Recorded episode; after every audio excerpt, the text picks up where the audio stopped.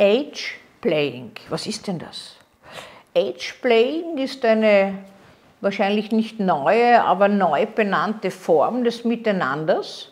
Da gibt es Portale, wo man sich treffen kann und Mutter und Kind oder Vater und Kind spielen kann. Da treffen sich zwei, weil eine sagt, mein wahres Ich habe ich nur mit zwei Jahren. Und dazu gehört, dass ich gewickelt werde, dass ich gestillt werde, dass man mich streichelt, liebkost, badet, wäscht und äh, schaukelt. Und ein anderer ist erfüllt, das zu tun.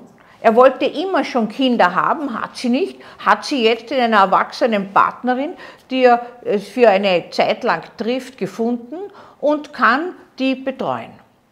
Das geht natürlich auch umgekehrt. Es gibt auch Paare, die das leben, zum Beispiel, dass Frauen ihre Männer stillen, dass Frauen äh, ihre Männer als Babys äh, befürsorgen und füttern und nähern und diese Männer dann auch äh, wie ein Baby sich verhalten. Umgekehrt gibt es das genauso, das kleine Mädchen und der Papa.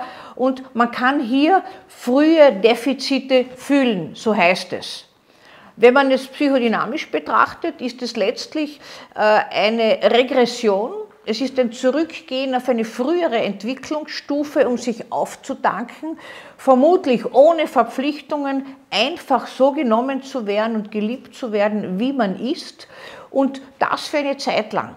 Diesen Graubereich, in den Unentdeckten, hat man bislang gar nicht benannt, weil die meisten sich geniert haben, überhaupt darüber zu sprechen. Ich habe mit einigen äh, gesprochen, die haben mir vermittelt, das gibt schon lang, aber es hat niemand gesprochen. Es hat so private Spiele immer gegeben.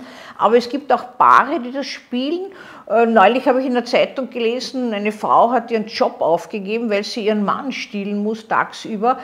Das ist vielleicht schon eine pathologische Entgleisung, habe ich mir gedacht.